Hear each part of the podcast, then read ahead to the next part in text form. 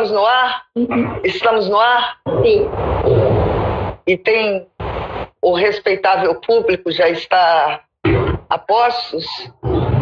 Como é? Tem 30 pessoas assistindo. Já?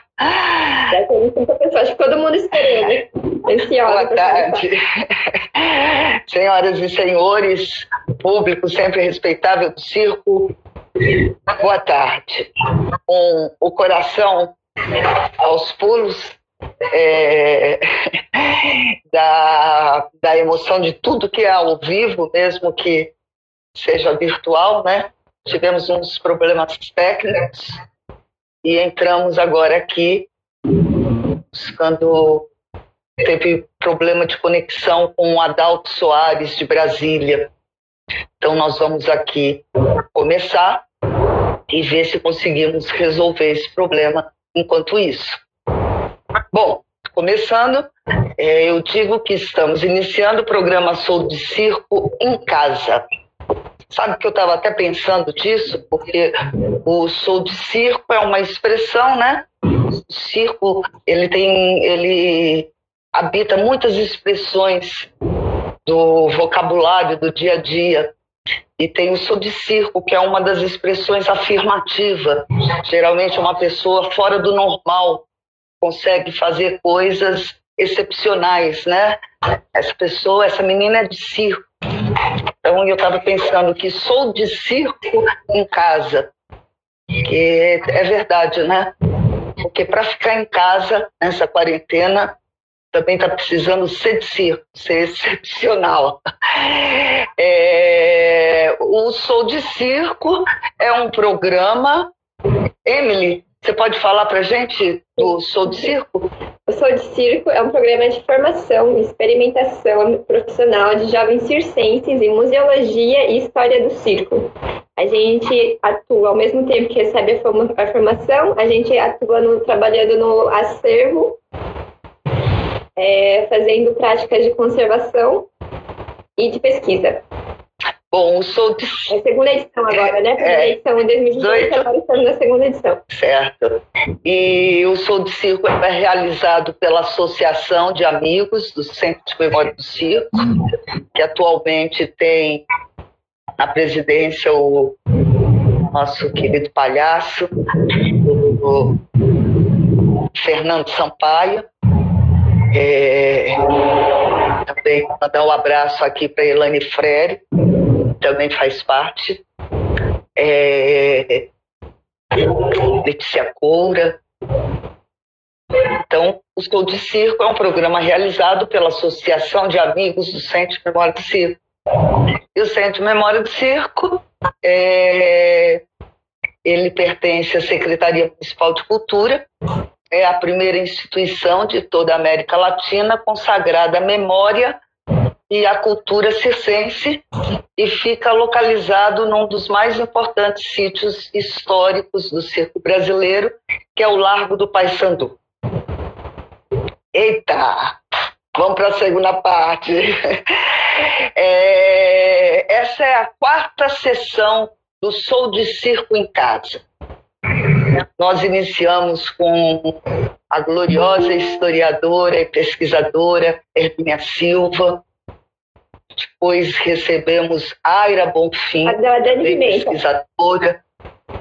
Sim, então esse é o quinto. Eu, eu vi que eu estava que estava me escapando, estava me escapando.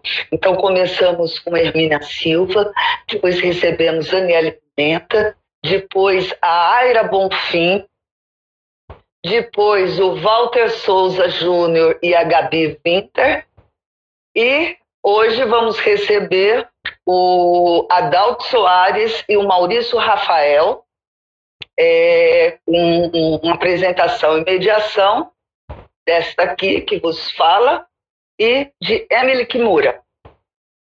É, Maurício Rafael é mestre pelo programa de pós-graduação é, em- da USP e Intercuidades em Museologia da Universidade de São Paulo. Ele é especialista em História e Cultura no Brasil pela Universidade Gana Filho e em Gestão Cultural pelo Centro de Pesquisa e Formação do Serviço Social do Comércio. Desculpa aí, Maurício, me atrapalhei na, na fala. Uhum. Atualmente, Maurício, ele é colega nosso, né? ele, ele trabalha no... Ele é supervisor de museologia e acervos do Museu da Cidade de São Paulo, uma instituição que congrega 13 espaços históricos distribuídos pelo território da capital paulista e como centro de memória do circo pertence à Secretaria Municipal de Cultura e também é atualmente dirigido pelo querido Marcos Cartum, que é o sabe quem é Marcos Cartum, né? Sei. É. Ele já foi lá visitar uma vez. É, ele, ele é o autor, ele que fez o logotipo do Centro de Memória do Circo. Também arquiteto talentoso. É, Emily Kimura é formada em Ciências Sociais, bacharelada em Antropologia, bacharelado em Antropologia pela Unicamp. Emily também é de circo, estudou trapézio e contorcionismo com a CIA do Circo de Cláudio Ortani e Alex Brad, em Campinas. A Emily tá, é, participa do Sou do Circo desde 2018. É uma peça fundamental, uma peça, uma pessoa fundamental no nosso trabalho. É, ela, agora nessa segunda edição, elas fizeram a primeira edição, assim como a Emily, tem a Júlia Campos, a Mônica, a Júlia, o Henrique Vasques, o Alberto Fernandes e não esqueci de ninguém, é? Não, a Mônica já falei também que são jovens que participaram do, da, da edição de 2018 e estão fazendo a segunda edição. Bom, o tema da conversa de hoje é arquivologia e museologia, ciências da informação, um acervo psíquico. Bom, a dinâmica que, que, que pensamos aqui, esperamos que, que consigamos é, que o Adalto entre. É, no primeiro momento, nós vamos apresentar o acervo, algumas características, algumas coisas do acervo do Centro de Memória do Circo. Depois, é, o Maurício vai falar sobre a museologia depois o Adalto sobre arquivologia. Numa segunda parte, eles vão, eles vão responder as perguntas do público e cada um terá cinco minutos no final para concluir sua exposição. Sobre o Adalto, é, eu de, ele é graduado em Economia e Filosofia, é mestre em Educação pela Universidade de Brasília e é coordenador do setor de comunicação e informação da Unesco, Organização das Nações Unidas para Educação, Ciência e Cultura do Brasil. É uma honra receber aqui Adalto e Maurício. Então, vamos lá, vamos começar? Começar mostrando pouco do acervo do Centro de Ciclo. É, antes de passar alguma imagem, de colocar imagens, é, acho que em primeiro lugar é preciso queria exaltar né, o esforço da comunidade circense ao longo de sua trajetória, o esforço em preservar o patrimônio documental, material. Né? Vocês imaginem que, que, que uma classe que está na estrada, que enfrenta muito mais poeira, fuligem, água do mar, enchentes, o esforço que foi, não, principalmente na, na, na realização do seu trabalho e também o esforço de documentar o seu trabalho. queria começar falando disso. Muitos dos acervos passaram por três, quatro gerações. Muitos dos, dos documentos, até chegar ao Centro de Memória do CIE. Então, é, é, isso é muito, é muito bonito também, porque o artista do, de circo geralmente é omitido né, da história das artes, oficial das artes, mas manteve a consciência da sua importância. Quando, quando você vê vários acervos constituídos e preservados por várias gerações. Segunda coisa a falar de um acervo de circo é, é quanto é, é diverso, quantos suportes e formatos existem no acervo de circo, né? No caso Centro Memória do Circo, nós temos até aqui no livro, livro A Classificação dos Documentos, nós temos documentos textuais e bibliográficos. São documentos manuscritos, datilografados, digitados ou impressos. Documentos iconográficos, é, como fotografia, partituras, cartazes, ingressos, documentos fonográficos, documentos audiovisuais, documentos tridimensionais, né? Tridimensionais que a gente pode, falando a língua nossa, é, os figurinos, os adereços, os aparelhos, as condecorações, né? Tudo que, que, que tem três dimensões. E os documentos informáticos ou digitais. Então, é, essa, um acervo de circo possui muitos, muitas muitos suportes e muitos formatos. É, o acervo do Centro de Memória do Circo, ele hoje está guardado em duas reservas técnicas. A primeira que nós chamamos de R1, onde estão os documentos textuais, iconográficos, áudio e audiovisuais, e na R2, os documentos tridimensionais. Dá para mostrar, Renato? as, as nossas reservas técnicas.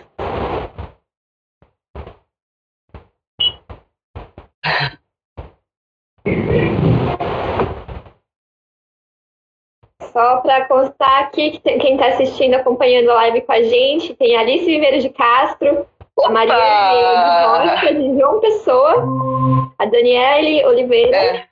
e a Thaís é, que faz parte da equipe. Eba, Alice, todo mundo.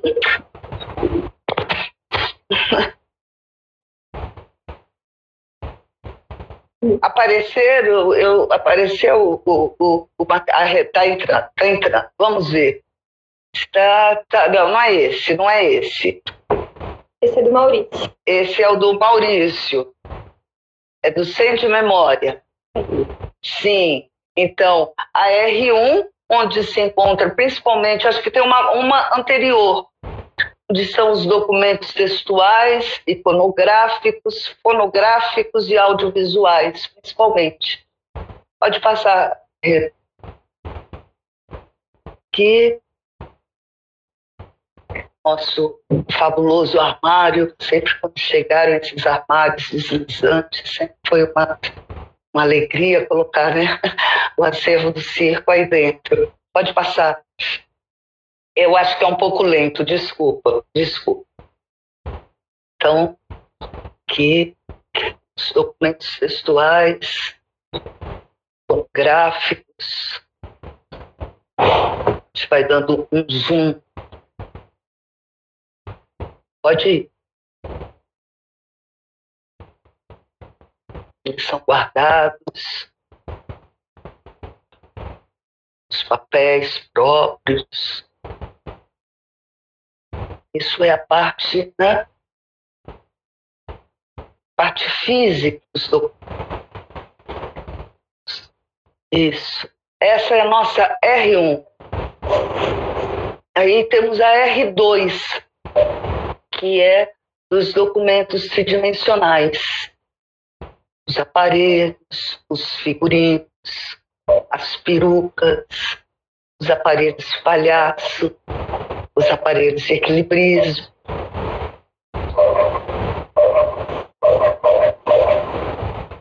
Essa é uma coleção de perucas do, do Circo Neirinho interessante.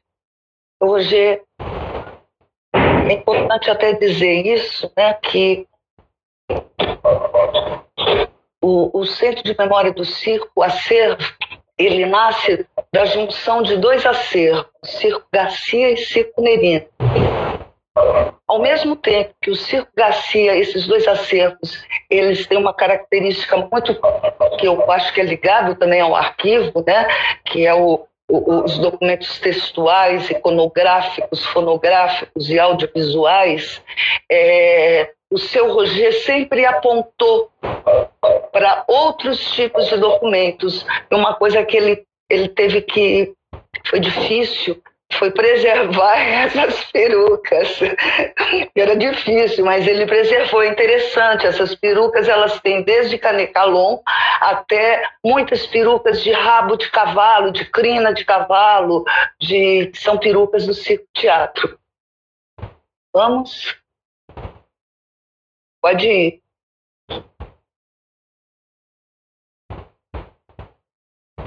Que eu já buscamos um pouco, foi, isso é o resultado de uma troca com o Museu do Traje de, da França, que conseguiu, que, que já criou uma, é, cabides mais próprios, né? Que já são pode o que se chama os figurinos, os talvez o mais difícil para preservar né, são o texto, os textos, como é que preserva luz. Isso seu Roger também tinha guardado figurinos, mas o figurino ele é mais delicado.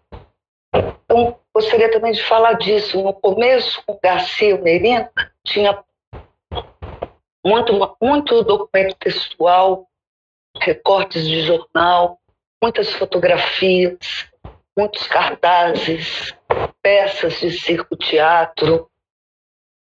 É, e seu Roger guardou aparelhos, cadeiras. Mas quando vem o Centro de Memória do Circo,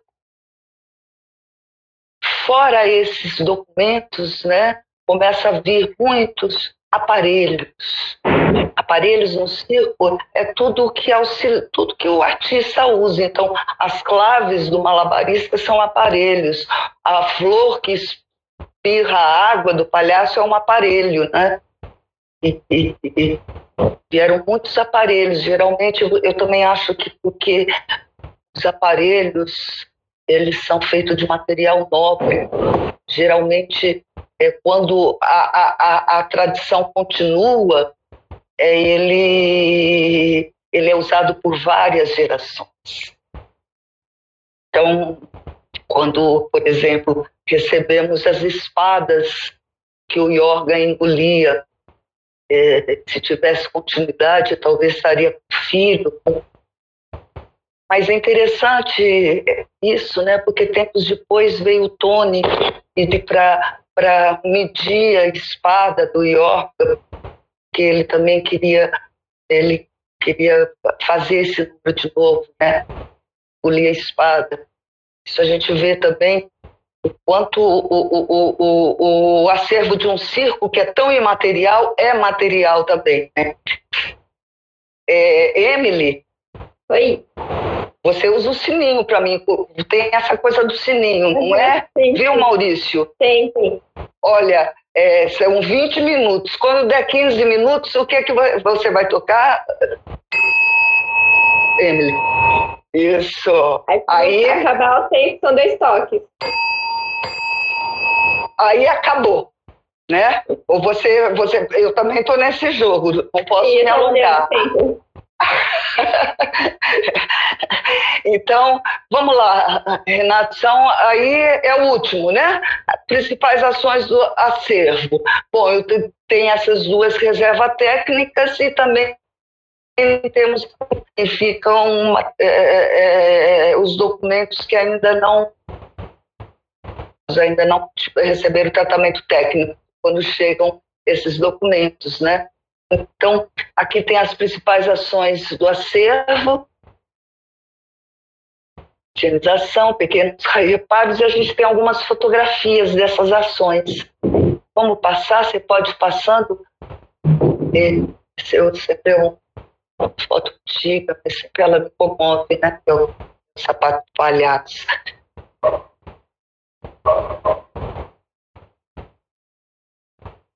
Tá?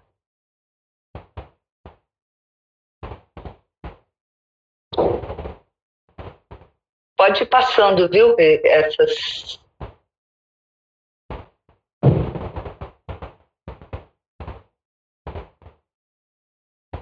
É, ali, ali foi um sapato, aqui é uma notícia de jornal, um recorte de jornal.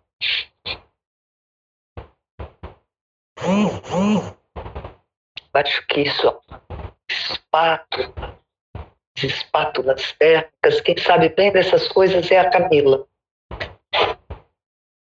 os objetos, os instrumentos para preservação dos documentos. Aí está fazendo a higienização, processo de limpeza mecânica superficial dos documentos para tirar a sujidade.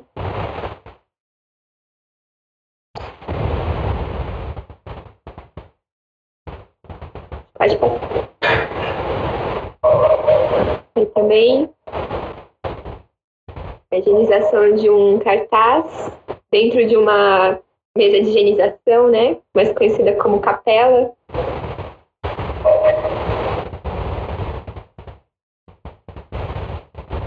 Aí provavelmente está fazendo um pequeno reparo, deve estar tá tirando as sujeiras assim que fica dentro dessas, desses espaços.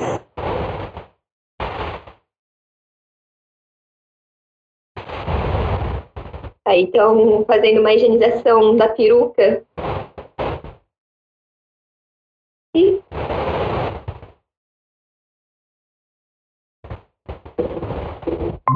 aí com a barba também, que a gente que aí aspira, a gente coloca um tulizinho na boca do aspirador e aspira bem leve para tirar a sujidade nas poeiras que ficam mais grudadinhas.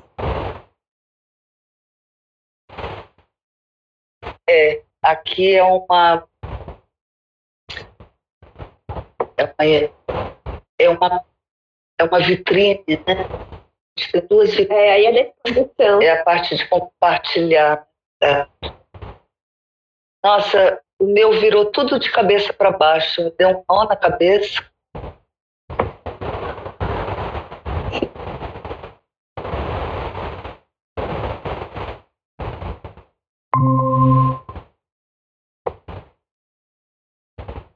Só para aí, para contar também que quem está acompanhando a gente é a Marilu Sabotalo, que faz é, ela dá a, a consultoria sobre gestão de informação. Ela mandou um comentário assim: sempre um prazer ouvir quem conhece tão bem do universo do circo. Parabéns, Verônica.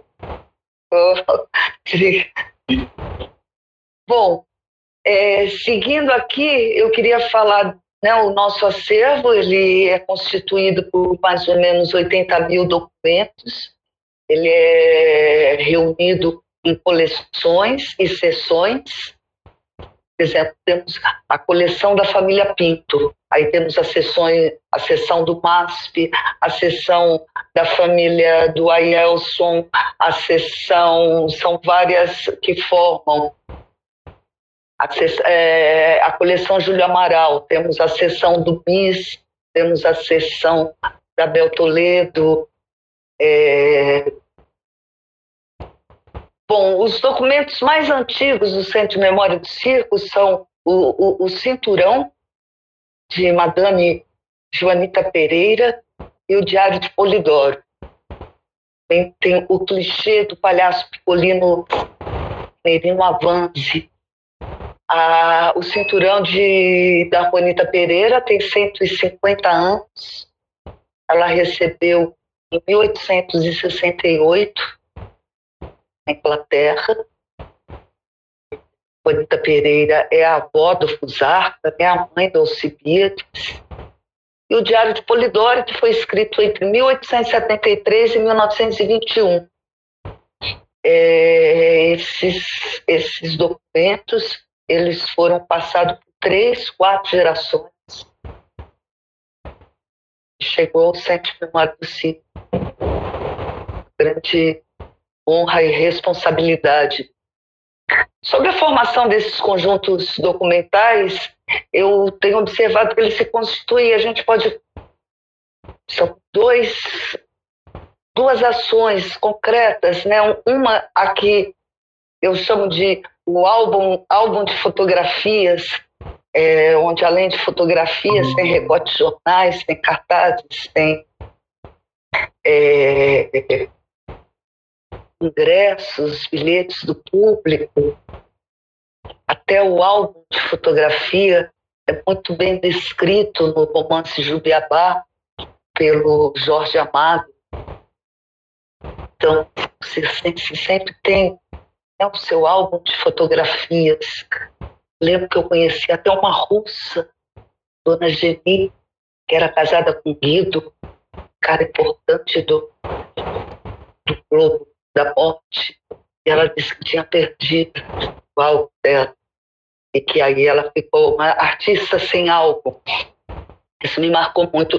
E uma outra ação mais mais avançada do Circense é quando ele próprio registra a sua história, com fotografias, diário, é, é, coleções de recortes de jornais. O Circo Neirino chegou ao ponto de fazer o seu livro de ouro para que as autoridades civis, militares e eclesiásticas né, é, colocassem as suas, é, suas impressões. É, também convém destacar o costume dos circenses de entregar o seu arquivo documental para um historiador, um pesquisador, uma pessoa ou para uma instituição. Então, dentro disso, há de se destacar o trabalho incrível realizado pelo seu Júlio Amaral de Oliveira, conhecido no meio circense como seu Julinho Boas Maneiras, a quem a, a, a, a, classe circense né, levava suas fotos, seus cartões. Essa coleção foi registrada pelo MIS na gestão de Rudá de Andrade e hoje se encontra no Centro de Memória do Circo. Uma outra ação, né, por exemplo, também Piolim, que vai e entrega suas seu traje para a Lina e para o Pietro Maria Bar, de 72, é, que também se encontra no Centro de Memória do Circo. Eu também tive o privilégio de ser guardiã né, do acervo Circo Merino, depois também do Circo Garcia. E hoje essa função cabe ao Centro de Memória do Circo. É... Então, vamos para as principais coleções? Como é que tá? O sininho vai bater? Bateu já, você não viu? Bateu. Eu não. Falta, falta dois minutos. Um. Ai, será que você dá mais é, cinco? Não. vamos só passar. Vamos passar só o do. Só as imagens do acervo Renato? Vê, a câmera tá torta. Você tá aparecendo tá torta? torta. É. E Maurício, e agora? se quiser ir aparecendo já também. Na... Eu tô torta ainda? Tá torta ainda, você tá na vertical. Ah, tô na vertical, é isso que eu tô vendo.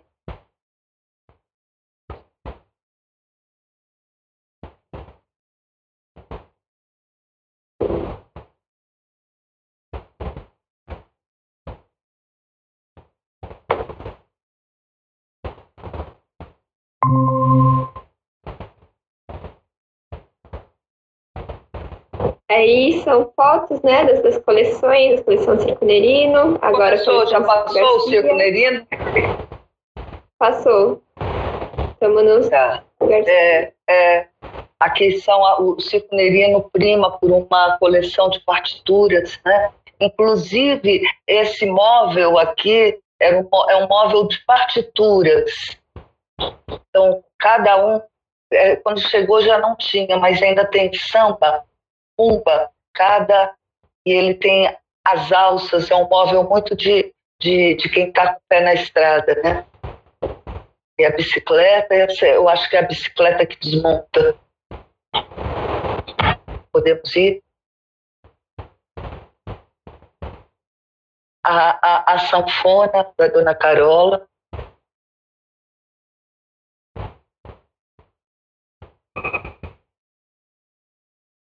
Coleção Circo Garcia prima muito por muitos cartazes, é, essas coisas que, gru, é, é que gruda. Adesivo? Adesivos, isso. E os catálogos também. Aqui também os catálogos, isso, são os catálogos. Bem.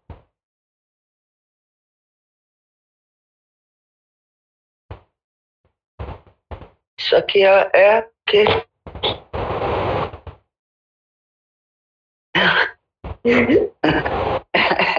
Aqui é o deserto Saara. É, me parece que os documentos textuais. Aqui é um álbum, né? é um álbum sensacional, instituído pela dona Carola,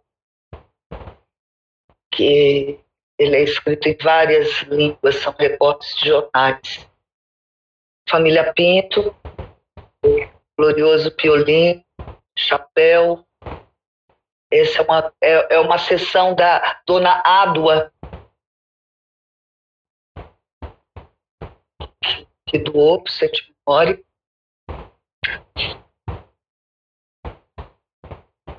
Tá? É, aqui é ao mesmo tempo né, uma revista, eu acho que essa é cruzeiro, uma manchete, e nós temos esse, é, esse terno, essa roupa do Pioli. Nariz, colarinho e o, o, e o casaco.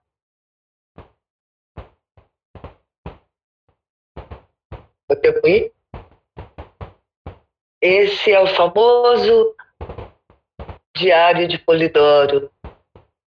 Eles ele aí, eles são dois, né? Escrito de punho próprio pelo Polidoro, depois que ele morre por um filho dele. É muito comovente, porque ele começa em 1873, falando eu, Polidoro, e ele, ele vai. Até que eu acho que em 1912 fez uma letra entre fala faleceu Polidoro na cidade tal. E aí aquela nova letra passa a, a registrar o percurso da família. E tem um outro que é de jornais. É uma abertura muito bonita que eu acho que é o, é o Neto que fala. Reunir esses recortes para, com autorização dos meus irmãos, isso, aquilo, e agora eu tomo conta para proteger melhor a história do nosso avô Polidoro. Bonito esse documento. E no final também, né, o circo, a história do circo, a história dos transportes né, do país. Tem uma página com todos os as embarcações fluviais, marítimas, os trens que ele viajou. Vamos? Se não é,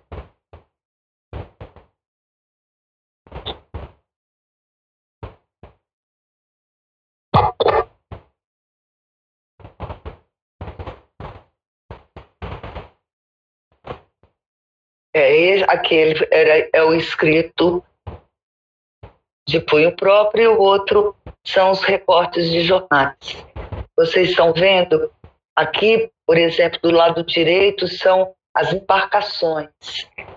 E aqui ele faz assim, são tabelas. É claro que um, um o diário de um viajante artista é, tempo de escrever, então é, é muito preciso. Cheguei dia tal, apresentei tantos espetáculos, esse é o 15 espetáculo da minha carreira, esse é o, chega a 5 mil, 6 mil espetáculos. E aqui é o que a imprensa falou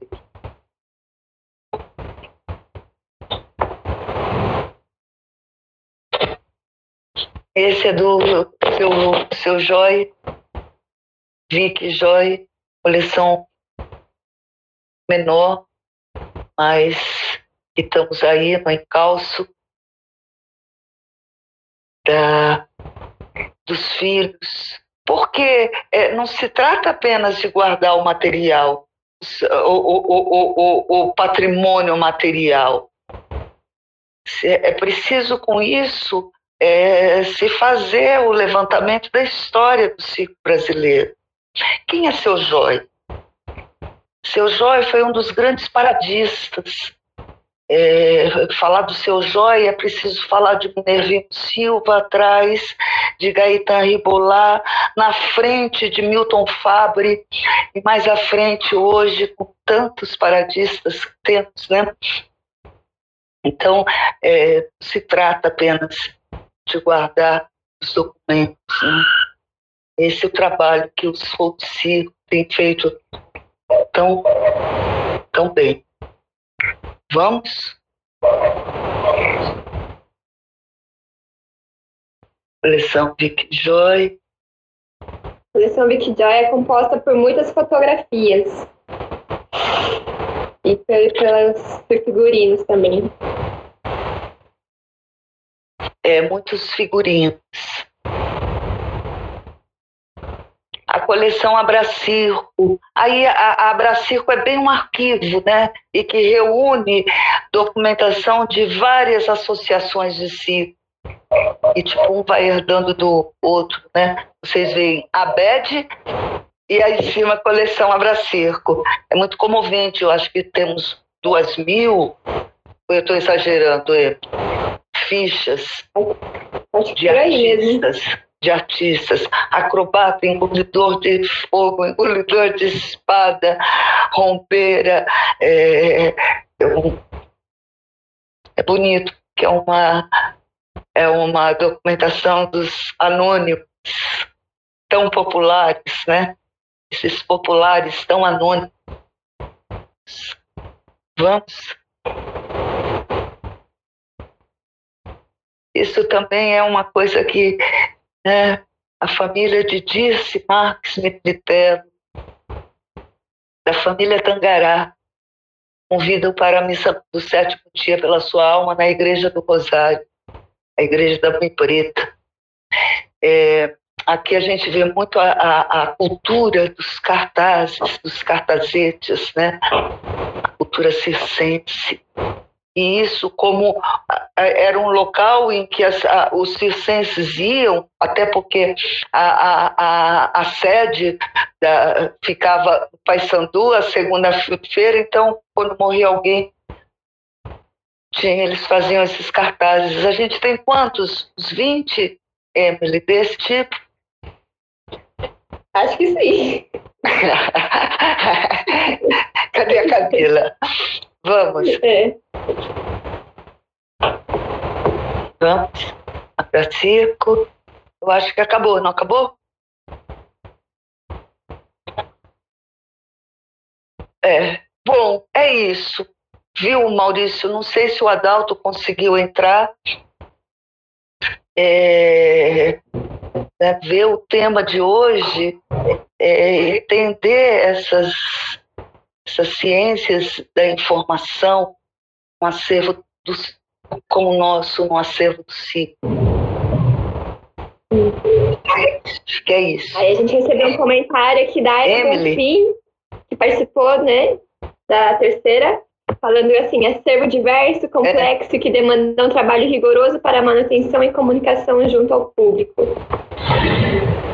Teve um outro comentário da Sabrina Neri, que disse que acervo lindo, parabéns pelo acervo e por sua conservação.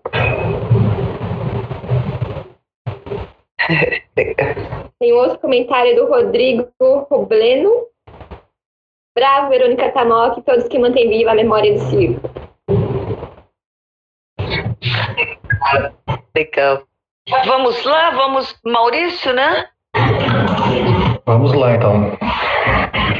Ô, Maurício, obrigada, viu? Obrigada não só por você estar aqui, mas porque você, é, todo esse trabalho de preservação, a gente também sempre contou com você, as pessoas, né? Do, da, da, da Secretaria Municipal de Cultura, Museu da Cidade, o Arquivo Histórico, com a Zínia, com a Shirley. Então agradeço por você estar aqui, agradeço pela colaboração, pela cooperação. Imagina, Verônica, eu que agradeço pelo, pelo convite, pela oportunidade. É, nós estamos juntos né, no mesmo barco, dentro da, da Secretaria de Cultura, e eu venho, desde 2016, quando entrei na Secretaria, trabalho que vocês é, vêm desenvolvendo é, no sentido de é, coletar e preservar essa importante memória né, da, da, da, arte circense e o desenvolvimento dessas ações que você tão bem apresentou agora e a gente percebe o quanto evoluiu, o quanto o quanto o trabalho de vocês é, cresceu, se qualificou e a importância desse trabalho mesmo, né? Tendo em vista que uh, me corrija se eu tiver se eu tiver enganado, eu acho que no Brasil é a única instituição que se debruça sobre essa temática, sobre né, a memória da arte circense, né? Então a importância desse trabalho que vocês vêm desenvolvendo, que você apresentou agora. Então, obrigado pelo convite. Queria cumprimentar toda a equipe do Centro de Memória do Circo, é, toda a garotada aí também que está trabalhando na, na, na, parte de, de apoio. É, e reforçar mais uma vez que, para mim, de fato, é um prazer poder participar, contribuir de alguma forma com a discussão. E acho que, na verdade, é mais uma troca, né? Uma troca, um diálogo, uma conversa que eu acho que os dois lados é, acabam é, ganhando nesse aspecto. Bom, eu queria então começar, vou pedir para o Renato é, abrir o slide para a gente. Enquanto ele abre, queria cumprimentar todo o público que está nos assistindo, né? Uh, a gente está tá com um bom número de, de, de, espectadores, né? não só de São Paulo, mas também de outras regiões do Brasil, então eu queria cumprimentar todos. É, e dizer que a, a, minha, a minha abordagem, né, a, minha, a minha fala, ela vai ser muito debruçada a partir da minha experiência desenvolvida no Museu da Cidade de São Paulo. Né? O meu lugar de fala é esse. Sou museólogo de uma instituição pública municipal, responsável pelo gerenciamento de acervos, uh, de cinco grandes acervos. É, dentro de uma estrutura enxuta, mas que possui uma equipe multidisciplinar. Então, nós temos colegas que são bibliotecários, que são conservadores, historiadores, é, e, e, com isso a gente vem tentando desenvolver uma série de ações, assim como vocês no Centro de Memória do Circo, no sentido de qualificar e tratar e disponibilizar as informações sobre os nossos acervos. Né? Então, a minha fala vai ser a partir dessa experiência né? Mais no sentido que nos últimos dois anos, dois anos e meio, a gente implementou um centro de documentação no Museu da Cidade, né, uh, com uma massa documental que estava aí uh, dispersa por toda a instituição e a gente conseguiu agregar e reunir num único local, num único espaço, é, toda essa massa documental que registra e conta a história do museu, das suas atividades, dos seus acervos, né, e, e para nós foi muito importante porque a gente deu um salto qualitativo no sentido de poder recuperar informações que pudessem possibilitar outras ações museológicas, né, e aí eu queria fazer também um registro e eu acho que elas estão nos acompanhando, da Fernanda e da Emília, da Emília, que são meus colegas, eu trabalho no Centro de Documentação, e estão fazendo aí um trabalho árduo para poder, de fato, organizar esse material. Bom, então vamos lá. Eu queria pedir então para passar para o primeiro slide, por favor. É, e aí eu acho que para essa nossa conversa, né, a, a, o tema né, é arquivologia e museologia, ciência da informação e acervo de circo. E aí eu tomo é, a liberdade de inserir nesse primeiro momento da nossa conversa também a biblioteconomia, que eu acho que são né, as, uh, mais popularmente conhecidas, né, as três Marias, né, as três áreas, uh, os três, as três disciplinas uh, que estão agregadas à, à grande área temática da ciência da informação, e que tem a sua origem é, da, na Biblioteca de Alexandria. Né? São essas três instituições, elas, a gente pode dizer que elas tiveram sua gênese dentro dessa instituição, a Biblioteca de Alexandria, que foi construída no século III a.C., né? e foi um protótipo do que hoje a gente conhece, né? um, um, um, de fato um, um, protótipo bem inicial do que hoje a gente conhece que é arquivo, biblioteca e museu. Né? Era uma instituição que congregava é, acervos museológicos, bibliográficos, acervos documentais em pergaminhos, né? É, no sentido de reunir e organizar todas as coleções e disponibilizar é, essas coleções é, para o público, para o público mais especializado, né? não era uma instituição totalmente aberta a todos, mas é, disponibilizar esse acervo para estudo, aquisição de conhecimento, né, nos moldes do que hoje a gente conhece a universidade, né, então a, a, a Biblioteca de Alexandria tinha muito dessa desse aspecto de ser uma instituição uh, que disponibilizava uh, as, as, informações, né, os acervos, a materialidade, no sentido de produzir um conhecimento. Infelizmente, essa biblioteca foi uh, incendiada e seu acervo destruído né, no ano 48 a.C., por conta de um incêndio ocorrido durante a Guerra Civil é, Romana. É, só fiz esse adendo histórico, a, a, minha ideia não é construir aqui uma cronologia, eu acho que não é a pauta, né, mas só para só esse adendo para a gente é, entender como essas três áreas, né, arqueologia, biblioteconomia e museu, elas se elas têm especificidades, mas elas se aproximam muito. E durante um tempo se afastaram, né? Cada um foi caminhando é, no sentido de criar suas próprias metodologias, mas cada vez mais a gente sente a necessidade dessas três áreas se interrelacionarem, né? Uh, justamente no sentido da gente poder desenvolver práticas uh, para a recuperação da informação e produção de conhecimento a partir dos acervos e das ações uh, desenvolvidas nessas instituições. Então, a gente poderia avançar para o segundo slide.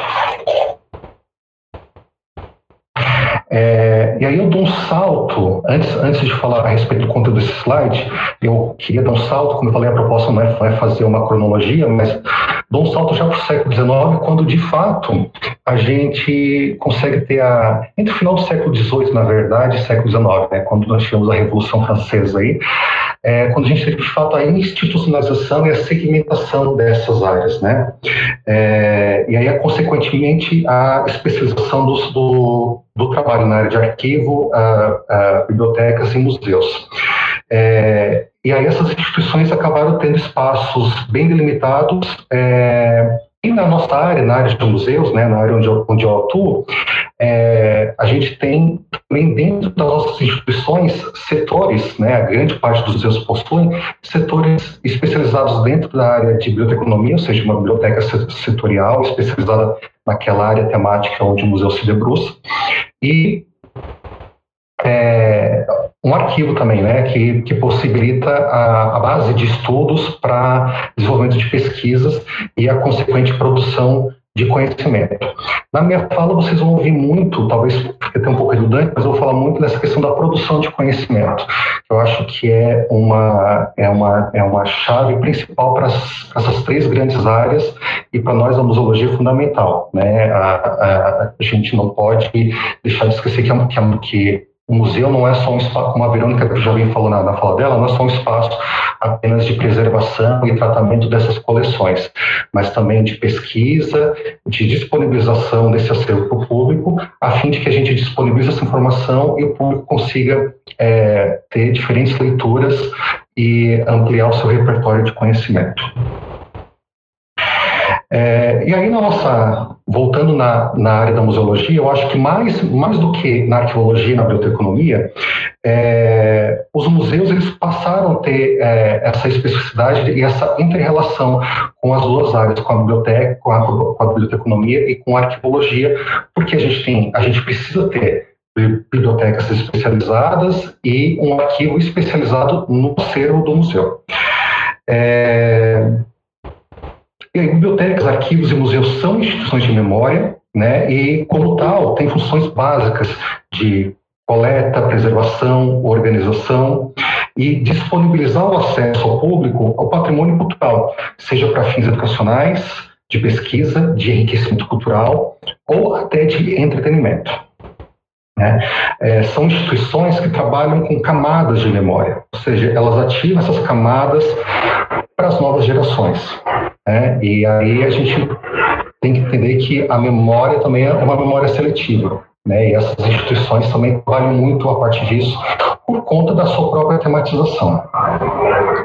É, e aí que eu trouxe, a grosso modo, né, só para a gente poder também fundamentar um pouquinho a, a discussão, construir uma, uma linha de raciocínio, né? Nós sabemos que existem muitas similaridades entre essas três áreas, mas eu gostaria também de falar um pouquinho das, das especificidades, das, né, do que difere uma instituição da outra. Né? Então, a gente poderia dizer que o arquivo ele possui a sua, organização, a sua organização, ela espelha a instituição de que trata os documentos. Né? Então, o seu acervo é sobre aquela instituição onde ela está inserida, seja um, um arquivo uh, como o arquivo histórico municipal, uma instituição em si, ou um arquivo uh, setorizado dentro de uma instituição qualquer. A biblioteca, a sua organização espelha o arranjo dado áreas de conhecimento, e uh, o museu, a sua organização espelha já recortes do tempo, de assuntos e de uma memória social, de uma memória coletiva. Podemos para o próximo slide? É, e outro aspecto é que a maioria das instituições é, e aqui eu queria focar mais também a parte de museus, uh, são instituições públicas, independente uh, se elas são uh, geridas né, pelo poder público ou por organizações não governamentais, né? Mas são, em sua grande maioria, são instituições públicas. É, no caso do Brasil, mais de 70% dessas instituições são vinculadas à administração municipal, como é o caso do Centro de Memória do Circo, o Museu da Cidade, onde eu trabalho. Né? E aí fazem parte de um sistema cultural público. Próximo slide, por favor. E aí eu queria, é, adentrando, né, fiz esse, esse, pequeno preâmbulo aí das três áreas, aí eu quero avançar mais especificamente é, nessa relação é, proposta aí para a nossa discussão, que é a relação entre arqueologia e museologia. E aí eu queria trazer a fundamentação do que a nossa legislação traz é, enquanto para as áreas de arquivo e para a área de museus. Né? E aí, a, a Lei Federal 8.159 de 1991, que regulamenta e trata de aspectos referentes à área de arquivos, nos define que arquivos é um conjunto de documentos recebidos e acumulados por órgãos públicos, instituições de caráter público e entidades privadas, em decorrência de exercício de atividades específicas, bem como por, por pessoa física, qualquer que seja o suporte da informação ou a natureza uh, dos documentos.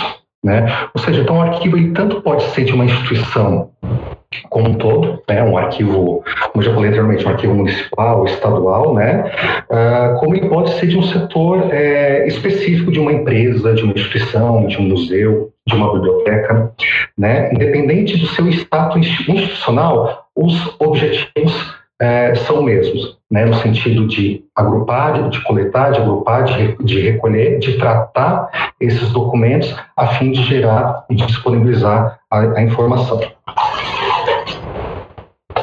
E aí, com esse uh, entendimento né, do conceito de arquivo por essa, por essa legislação, é, a gente entende que a prática da, como falei, a prática da coleta, da guarda, do tratamento técnico e da disponibilização desses, documentos, é, a gente pode entender o que, que é o conceito de, de arquivo.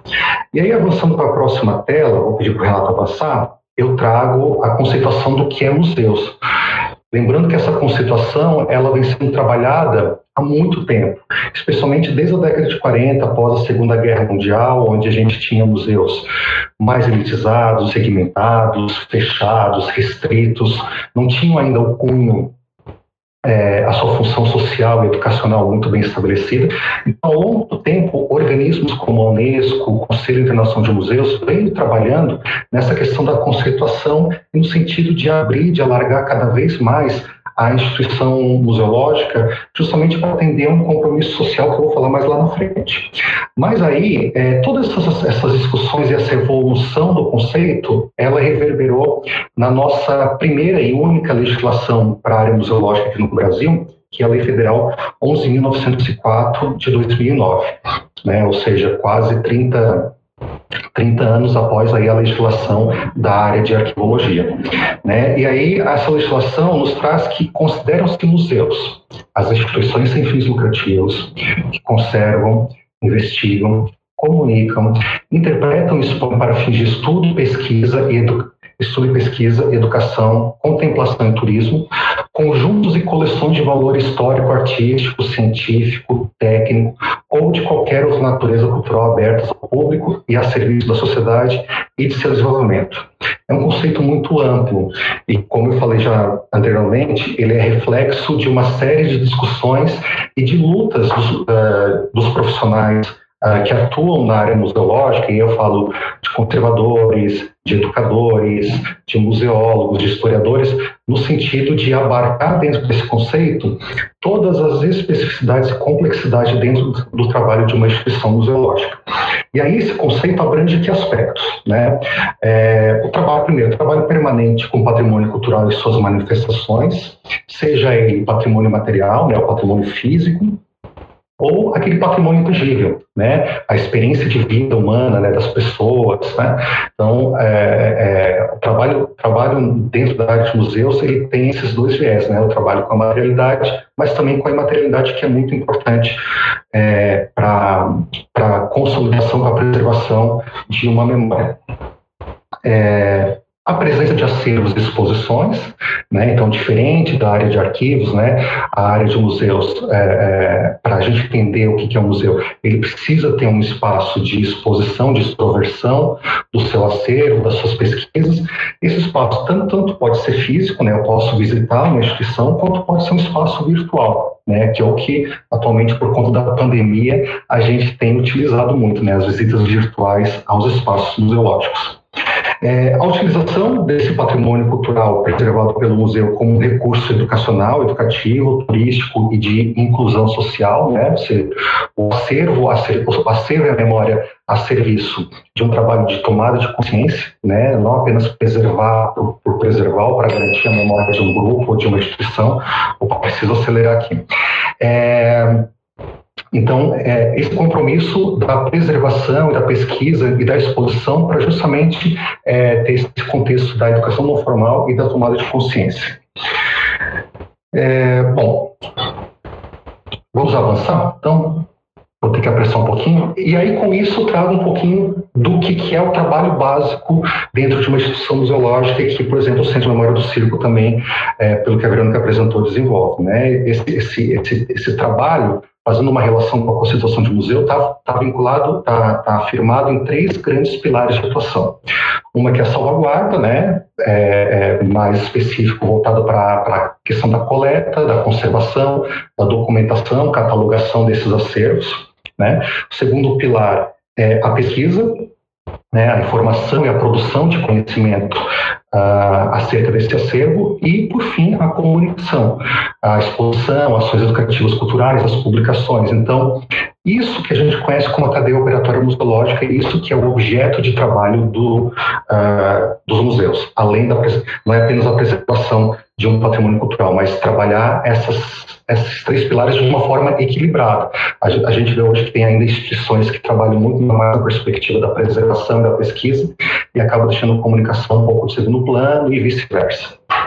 E aí, avançando, eu fiz esse pequeno parênteses para falar um pouco da área de museus, e aí eu volto para falar um pouco mais, mais dessa relação é, da. Ah, desculpa, antes de falar dessa relação da arqueologia e da, e da museologia, a gente precisa entender isso que eu já falei no, no início, né, das funções do museu. Função científica, produção de conhecimento, função educativa, mediar o patrimônio para o público, e a função social, que é essa tomada de consciência de entender é, é, onde estamos inseridos né, e qual o nosso papel enquanto indivíduos e cidadãos para transformar determinada realidade.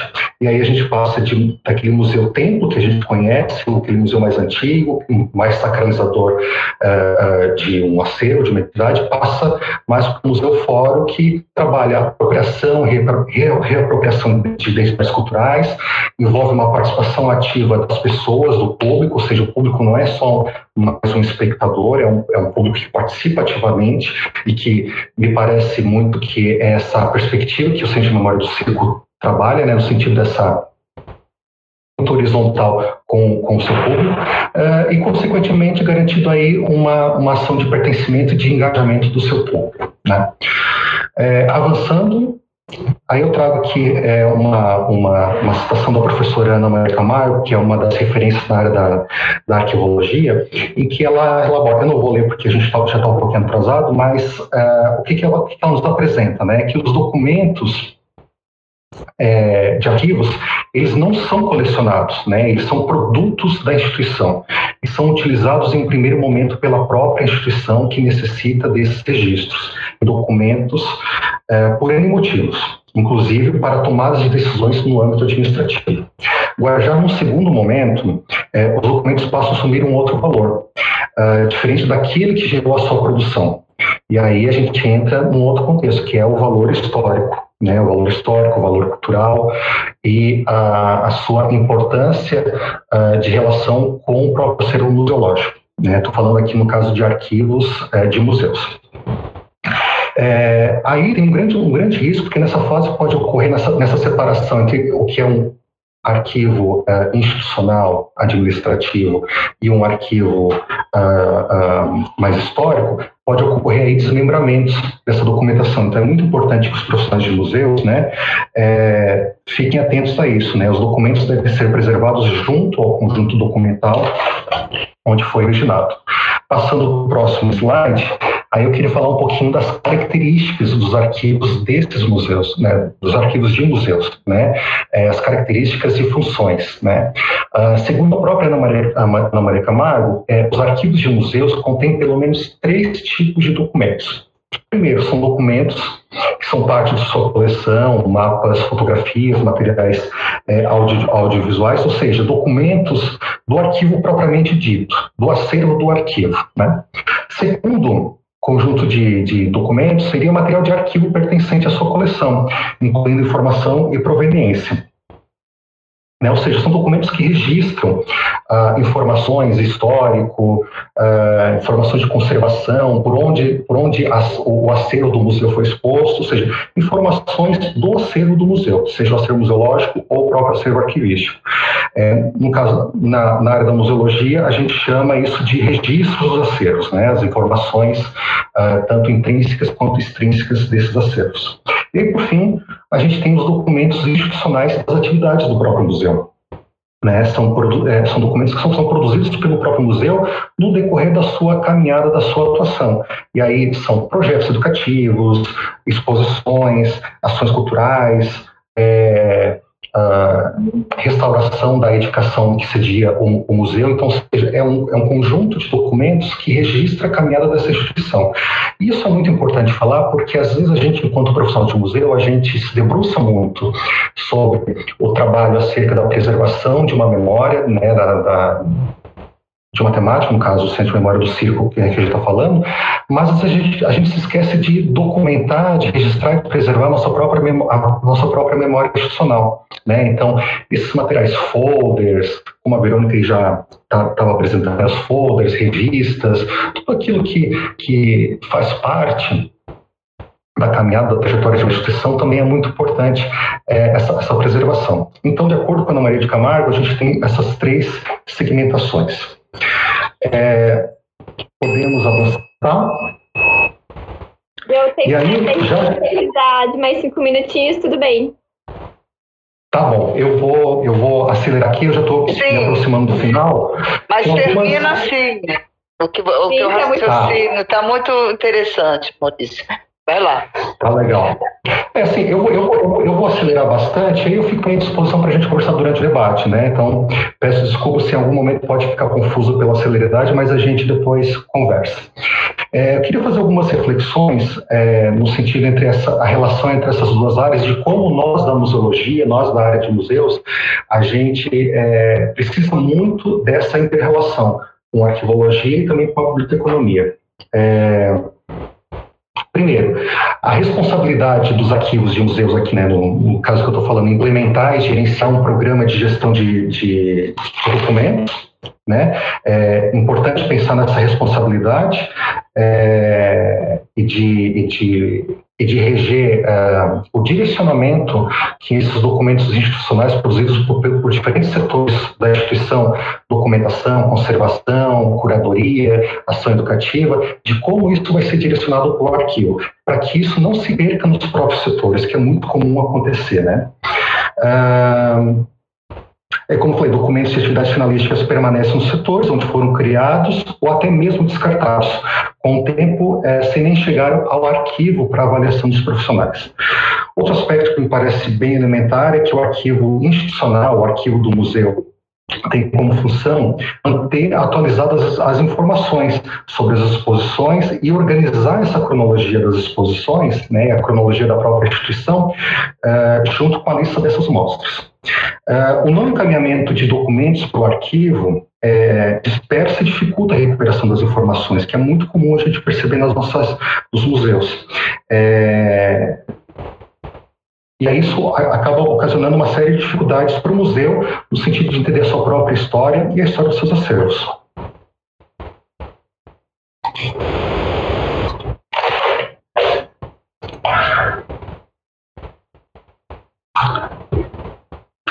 É, outra questão é que, e aí fazendo uma, uma relação com a própria museologia, a importância de, de traçarmos é, estratégias e normatizações no sentido de termos uma política de gestão de acervos, uma política que uh, discute e coloca em prática é, aspectos que vão auxiliar a equipe do museu, da comissão de acervos, para analisar aquisições, descartes de acervos, empréstimos, uh, ações de conservação com determinados acervos, dependendo do, do, do, suporte e do material.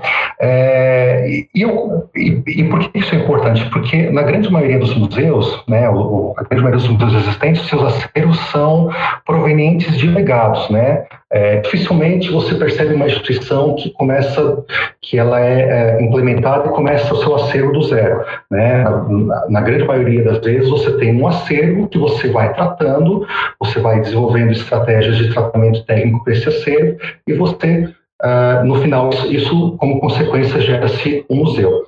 Então, a gente ter é, muito bem traçado qual é a missão da instituição, no caso do circo, é a preservação da, da, da memória do circo e da arte circense, é, para a gente ter é, isso bem, bem, bem registrado e não cair, às vezes, no risco, que algumas instituições caem, de preservar referências patrimoniais, acervos, ah, que muitas vezes não têm relação nenhuma com, com, com a instituição. É, a política de aquisição, né, a política de gestão de acervos, também ela dá um respaldo e transparência ao processo decisório. Né, e os museus, como instituição pública, é muito importante que isso esteja muito claro para o público, né, que acervo que eu estou preservando e como é que eu vou lidar com esse acervo, como eu vou gerir esse acervo. Né. Lembrando que isso também é uma exigência da própria legislação, a Lei 11.904. É, e a interação entre o trabalho entre as equipes de museologia e arquivologia, ela é fundamental. É, o que ocorre é que, às vezes, os arquivistas e os museólogos, eles trabalham na mesma instituição, mas quase que isolados, é, cada um trabalhando dentro da sua perspectiva, é, tendo a sua literatura profissional própria, suportes e metodologias próprias. Isso gerou, ao longo do tempo, é, dentro da museologia um problema crônico. Eu acho que isso é muito, muito característico da museologia mais do que das outras áreas.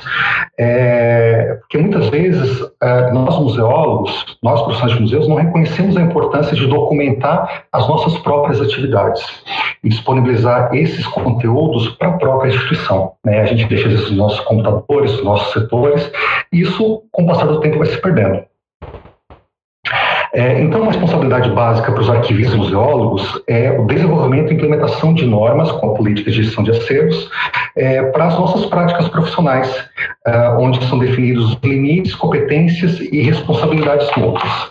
E aí eu avanço para o último slide, é, onde eu trago uma citação da professora e museóloga Maria Célia Moura uh, Santos, uh, em que ela aborda justamente essa questão uh, da importância da gente delimitar uma política de acervo, mas também entender da importância também da gente ampliar o nosso leque de atuação, é, o nosso olhar para o nosso recorte patrimonial da instituição, onde ela fala que o museu raramente guarda a farda de um operário, nem mesmo do operário padrão, mas tenho certeza de que, a, que guarda a casaca que o senhor fulano de tal usou em determinada cerimônia. Decorre daí um outro poder que o museu possui, o de comunicar aos seus visitantes o poder de uma determinada classe social, de uma etnia ou de uma geração. Diria que essa é uma luta constante diária dos profissionais é, da museologia e, a, e, e, que a gente conta muito com o apoio das outras duas áreas, da arqueologia e da biotecnologia, para fundamentar as nossas ações e possibilitar cada vez mais a democratização uh, do acesso das pessoas ao patrimônio preservado nas instituições, mas também, principalmente, da gente ampliar o repertório patrimonial, da gente entender que todos, todos os seres humanos são produtores e consumidores de cultura, cultura no conceito antropológico, né? é, e que parece que o Centro de Memória do Circo atua muito nessa, nessa perspectiva de uma visão mais horizontal e dialógica com o seu próprio público. Desculpem, gente, por ter avançado. Na próxima slide tem, a, tem as referências. É, queria agradecer pela, pela oportunidade. Oh, nós que agradecemos. Nós que agradecemos, Maurício. É, o é... ele vai entrar por telefone. Aí a Thaís vai entrar e vai ser a, a, a ponte. Tá, vamos lá. Ele vai participar. Adalto, Adalto Soares. E aí temos pessoas assistindo. Tem a Dona Marília, um beijo para Dona Marília, que saudade, está assistindo a gente. O Jorge Luiz Aparecido, Reis Borges, N. Marques, o Ciclo Marcos Frotas também está nos assistindo. Opa! O Ramon Marambio, oh, o pai da Ellen. É né? o pai da Ellen. É, Viu, Ramon? Você virou pai da Ellen já.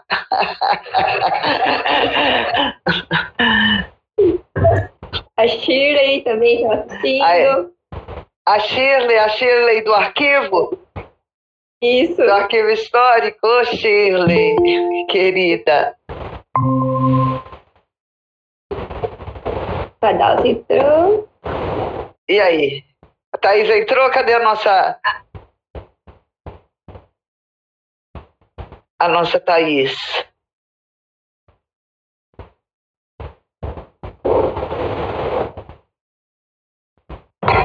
Isso. Aqui, histórico Chile, querida. Entrando. Ai, espero que minha internet estava indo tudo. tudo. Thaís entrou? Cadê a nossa.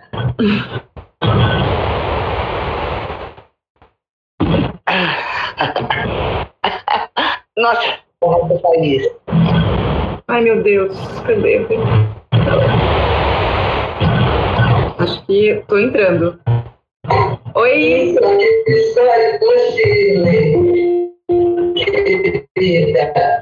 Olá, vocês me. Que minha internet esteja indo.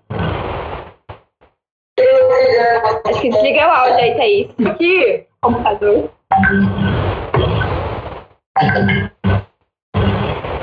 Nossa. Oi. Ai, meu Deus. Cadê? Estão estão me ouvindo? Estou entrando. Estamos te ouvindo, Thaís. Oi, Estamos te ouvindo.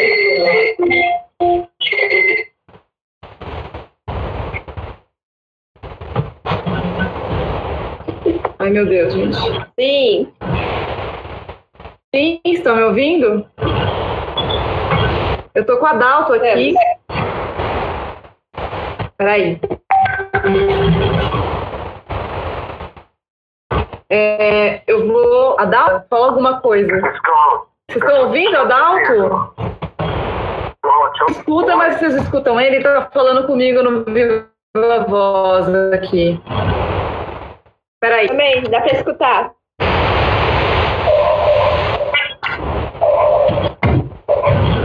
Verônica, tudo bem?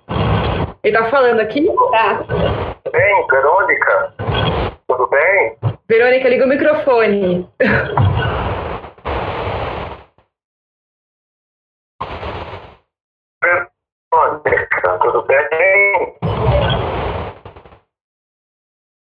Vê, liga o microfone. Acho que você desligou o microfone. Verônica tá ligando o microfone.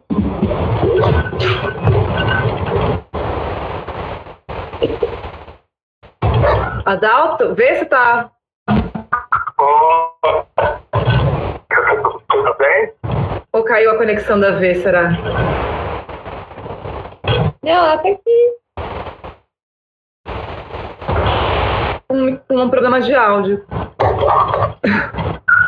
Eita. Bom, então acho que a Dalto pode começar falando. E aí a Verônica resolve o problema técnico dela de áudio. Pode falar. Alô? Oi? Sim. Pois então, é, é, Oi, Adalto, pode começar a falar. Posso continuar? Pode. Bom, Aí só pra te. A gente. Você vai ter uns 20 minutos de fala, aí quando. Quando faltar 5 minutos eu vou bater um sininho e quando acabar eu vou bater duas vezes o sino pra te avisar. Mas se você precisar de mais tempo, aí tudo bem também. Só pra você uma noção do tempo. ok, combinado. Primeiramente, eu gostaria de agradecer o convite Verônica, especial da Unesco. Né? Eu estou aqui representando a- a- o, o setor de comunicação e informação.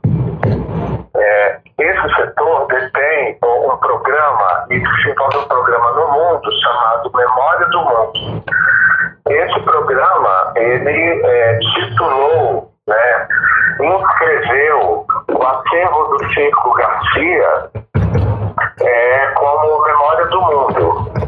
né? Então, a partir desse momento, nós começamos a trabalhar juntos, eu e Verônica, né, com a Unesco, o escritório da Unesco no Brasil, juntamente com o Centro de Memória do Circo, de modo que a gente pudesse avançar é, nos temas é, que são é, sensíveis para o centro, né?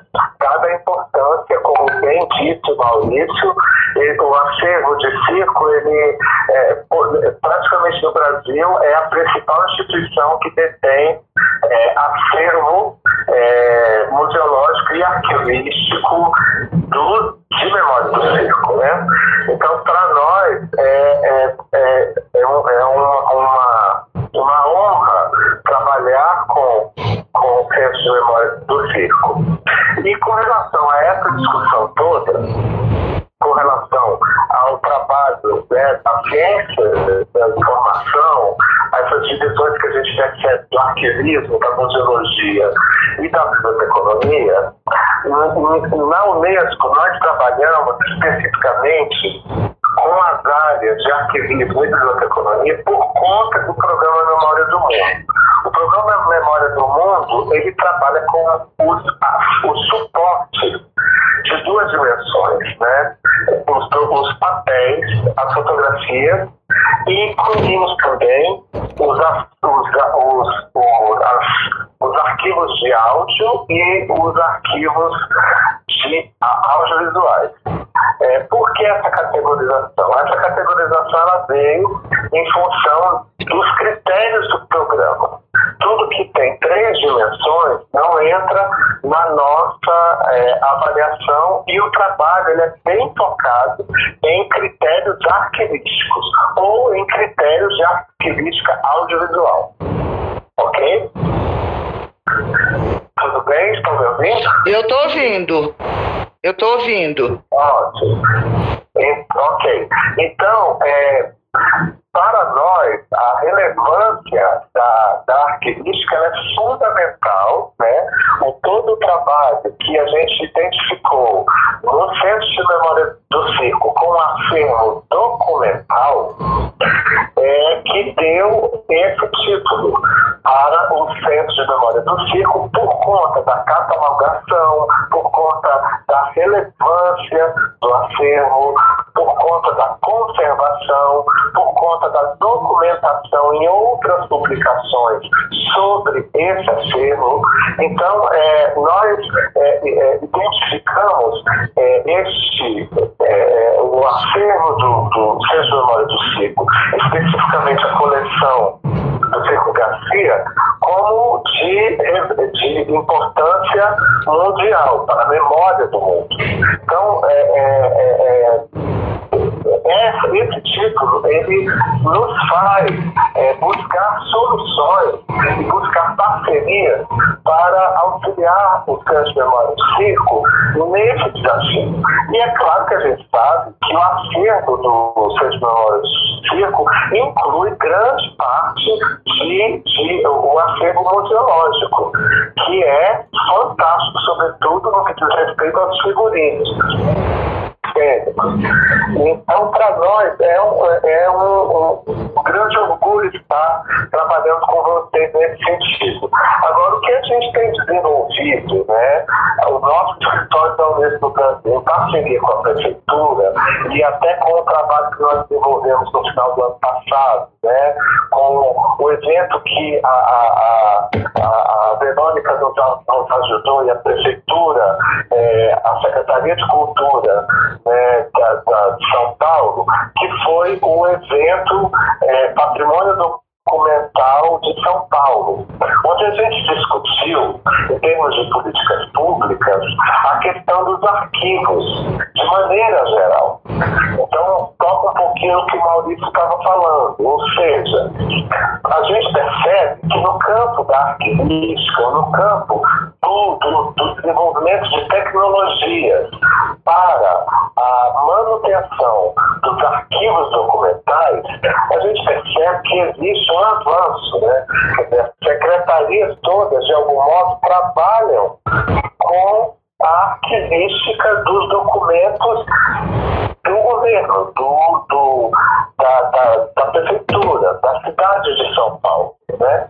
E a, a, é, é, estamos sugerindo e trabalhando para reforçar esse tipo de, de iniciativa é que todo, todo, todo tipo de, de tecnologia, ou de prática, ou de, de procedimentos que forem adotados para as demais secretarias, que possam ser é, é, disponibilizados também com a Secretaria de Cultura para os seus acervos documentais.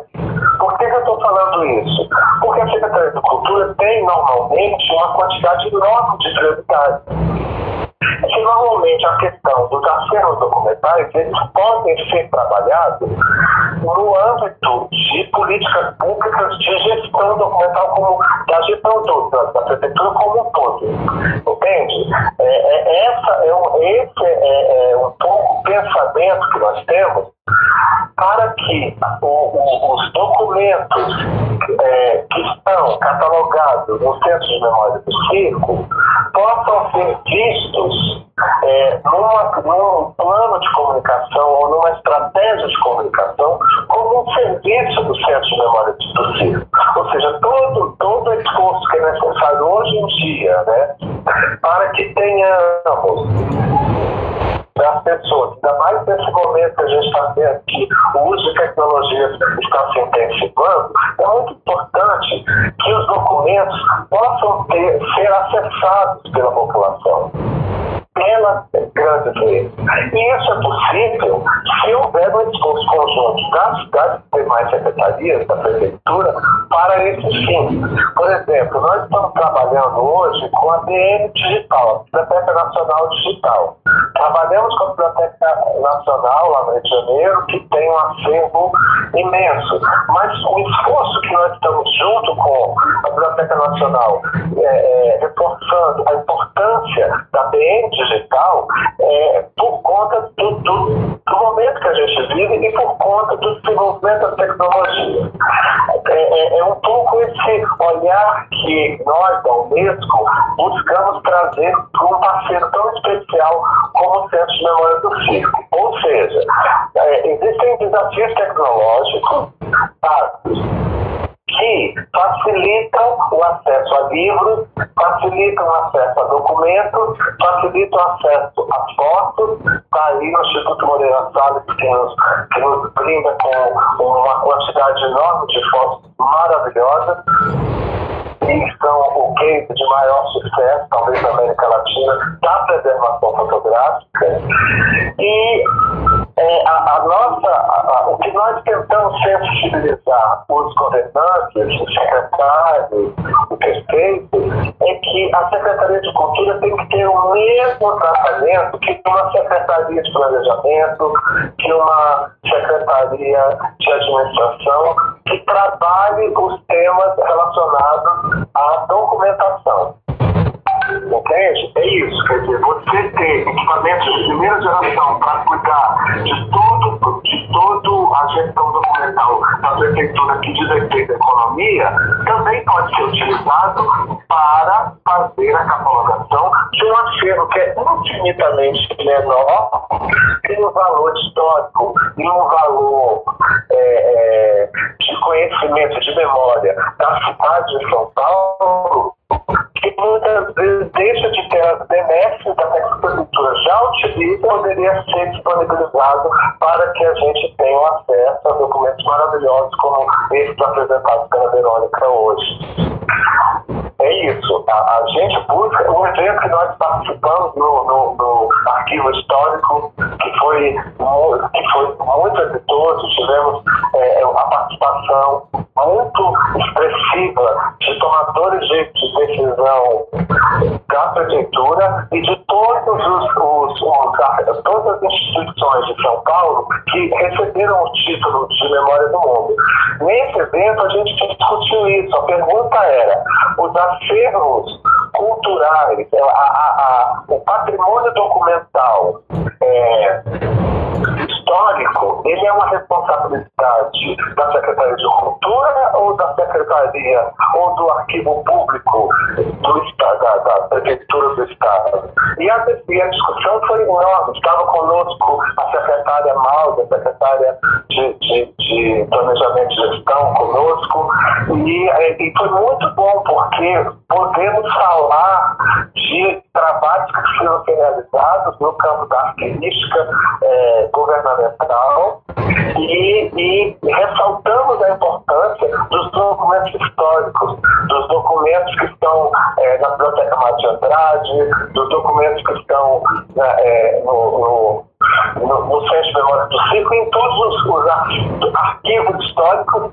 e é, é, museus, inclusive. Então, é, a nossa ideia é apoiar sempre os parceiros e principalmente aqueles, é, aquelas instituições que têm acervos que, com esse título de Memória do Mundo da Unesco. É, essa é a nossa, a nossa contribuição, ou seja, o, o tema do patrimônio documental dentro da Unesco é tratado não pelo setor de cultura, mas pelo setor de comunicação e informação, que entende que, tem, que existe uma, existem peculiaridades técnicas que precisam ser é, é, para que a gente tenha, sobretudo, o acesso do cidadão. Para a Unesco é muito, muito importante que o acervo do Circo Garcia, que está no Centro Memória do Circo, seja acessado pela maior, pelo maior número de pessoas. É, é a disseminação do acesso à memória. Para nós é fundamental. E hoje isso é possível através das novas tecnologias, através da internet, através da digitalização do financeiro. Mas esse trabalho tem que ser feito com muito rigor, com muito cuidado, com muita cautela, justamente para que as conexões possam ser vistas na sua amplitude maior com as características mais relevantes e de uma forma muito ágil para que o cidadão possa ter acesso.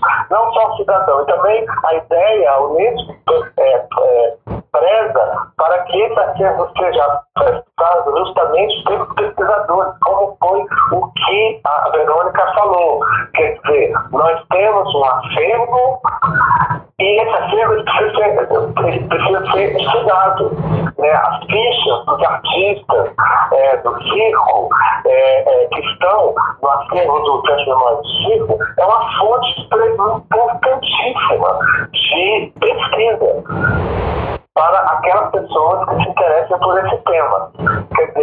Um pesquisador muitas vezes decide fazer a pesquisa se ele tem fonte é, arquivística para consultar. Se não tiver, ele pode até se interessar pelo tema, ele não vai estudar. Então, ter o trabalho do centro do círculo é fundamental. Por quê? Porque disponibiliza a base, a fonte de dados documental para que haja um interesse da comunidade acadêmica em estudar o circo. Para isso, é muito importante que seja conhecido, disseminado, esteja nas redes. E é esse o empenho que eu é, tenho é, é, é trabalhado nossa preocupação é, é, no Brasil, com a Prefeitura de São Paulo, com os projetos que a gente tem, um dos objetivos é esse, dar visibilidade ao trabalho realizado na Prefeitura, sobretudo aquele trabalho de acesso ao conhecimento. Quero agradecer muito a participação. Estou para as perguntas. Obrigada, Adalto. Obrigada. É... Como está, Emily? Temos pergunta? Como. Sim, temos uma pergunta aqui é, da Mônica. Ela perguntou: Dada a diversidade das coleções do Centro de Memória do Circo, qual a melhor forma de trabalhá-lo? É a partir dos conhecimentos da museologia ou da arqueologia?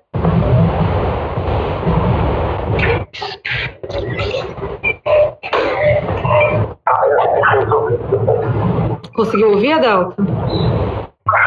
É para mim? Para mim?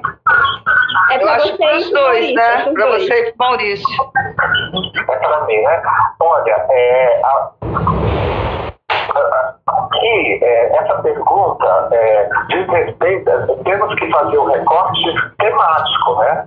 É, a, a, porque o que, que a gente conhece atualmente? O conhecimento, ele é acessado pelos livros, né?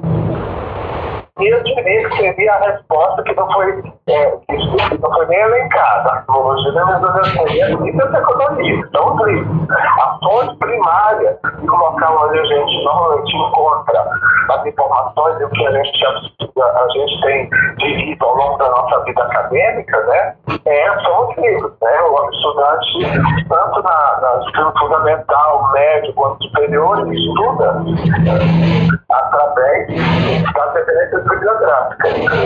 É, o que eu estou dizendo é que, além das referências bibliográficas, a gente tem os arquivos. E normalmente são uma fonte muito importante, sobretudo nos temas relacionados à história, né? porque são os documentos originais que contam, sobretudo, quando o pesquisador está trabalhando e fazendo pesquisas voltadas para um valor histórico do tema que está pesquisando. É, é, você quer. Maurício? Queria, queria só complementar um, um, um, pouco na fala do, do Adalto, foi a Mônica que perguntou, né? Uhum. Então, Mônica, eu, eu acho que é, nenhum nem outro, eu acho que é um híbrido uh, e algo que né, estava tentando falar no início, é, justamente, e eu, eu, acho que é uma característica também muito específica do, do acervo do, do circo, né, dessa complexidade de suportes, é, de, de temáticas e tal, é, é preciso aí uma junção é, de esforços, de conhecimentos, de metodologias das três áreas, eu diria. É, das três áreas. É, no caso de documentos textuais, obviamente que o trabalho vai se pautar pelas normatizações arquivísticas, né, é, é, é o, é o mais coerente, né, das coleções uh, tridimensionais, históricas, eu acho que a museologia pode contribuir muito nesse, uh, nesse sentido, e a biblioteconomia também, como o Adalto também já bem, bem levantou, pode, pode, pode nos auxiliar muito, especialmente na questão da documentação, catalogação, que é, são, são campos de trabalho que a biblioteconomia avançou muito é muito mais do que a própria arquivística e a museologia. E, e eu vejo como necessário essa atuação conjunta, não só para o Centro de Memória do Circo, mas para qualquer instituição de memória. Acho que cada vez mais se, se faz necessário essa atuação é, conjunta, ainda mais no momento como a gente está vivendo agora, em que a gente depende muito do uso da tecnologia para acessar os acervos. É, Verônica, se você me permite, só queria fazer um adendo também rapidamente. É, o Adalto falou claro. muito da importância do acesso a esses bens culturais para toda a população. Né? É, existe desde 2012, e acho que você, você Verônica, sabe, né, conhece bastante tão bem quanto eu, o portal Acervos da Prefeitura Municipal de São Paulo, é, que é um, é um portal que foi, foi formatado justamente para disponibilizar boa parte desses acervos do Museu da Cidade de São Paulo, do Teatro Municipal, do Arquivo Histórico, do Centro Cultural São Paulo. É, infelizmente, é, no, ano de, no ano de 2017, esse trabalho foi interrompido, ou seja, todas as novas catalogações, toda a produção de conhecimento, as, as, as novas aquisições de acervos, elas não foram mais contempladas dentro do portal. Mas ele ainda está disponível. Então, se vocês botarem no Google portal acervo da Prefeitura Municipal, vocês vão ter acesso e vão poder conhecer os diferentes acervos pertencentes à Prefeitura Municipal de São Paulo. No mais, eu concordo ipsis com tudo que Adalto falou sobre a, essa questão da responsabilidade, da importância da gestão documental é, dentro da Prefeitura de São Paulo. Eu gostaria também de, de, acentuar que o trabalho, o trabalho do Sou de Circo tem avançado muito para que em breve a gente possa estar disponibilizando né, parte do nosso acervo. É, uma plataforma digital, em primeiro lugar, a própria instituição com daqui a uma plataforma que possa ir para o mundo. Estamos aguardando muito isso, porque acho que vai ser uma, uma grande visibilidade a história que o circo construiu, né? Começar a descobrir a história do circo brasileiro.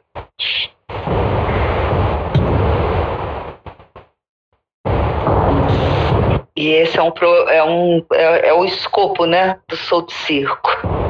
Nós estamos, inclusive, finalizando agora o que chamamos da genealogia do circo paulistano, com as famílias Seissel, Pinto, Queirolo e Pereira, que é meio um, um protótipo do início da, da caminhada da disponibilização do acervo do Centro de Memória.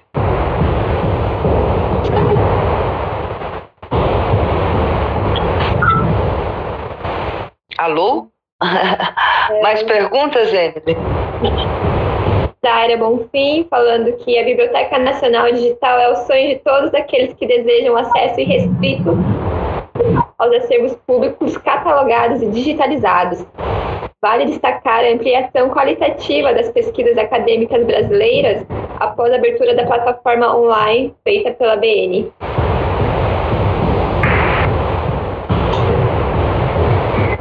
É, Esse trabalho realizado pela Biblioteca Nacional é um trabalho muito importante. A gente teve uma apresentação do, do, do, do, é, do diretor da BBN, que é o Joaquim Marçal, que é uma das pessoas que trabalha muito o tema da, da preservação é, dos acervos fotográficos do Brasil.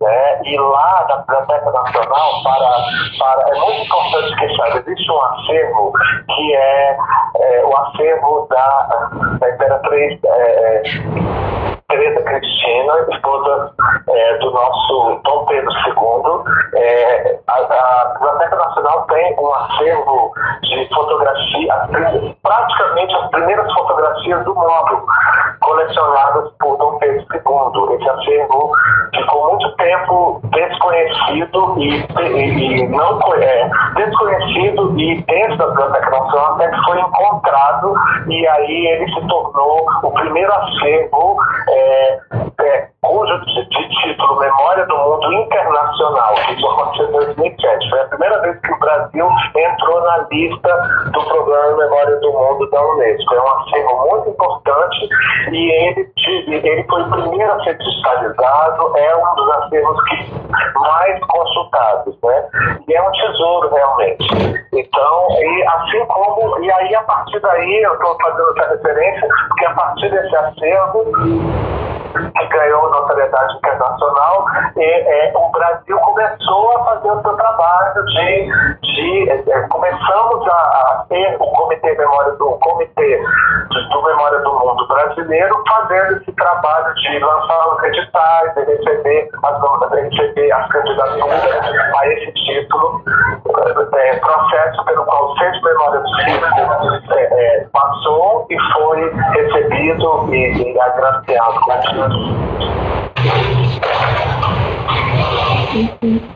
eu queria só título de, de complementação, é, é, no sentido de, de também trazer mais repertório para as pessoas que a gente vai interessado, é, conhecer o projeto é, Europeana, né, que é, obviamente, né, é, um, é, um, é um projeto desenvolvido na, na Europa, com outra realidade, mas eu acho que também pode ser também um, um, estudo de caso para a gente. É um projeto que reúne muitas instituições museológicas, arquivos, bibliotecas, uh, que estão disponibilizando em alta resolução e com imagens uh, liberadas e abertas para ou seja, do domínio público, né, uh, os seus acervos, né, então, é, é, acervos de obras de arte, documentos, livros, uh, documentos históricos, né, e, isso tem surtido muito resultado. Atualmente são mais de 27 milhões de bens culturais disponibilizados nesse portal, que congrega uma rede de instituições da Europa que disponibilizam esse acervo é, gratuitamente e com domínio público.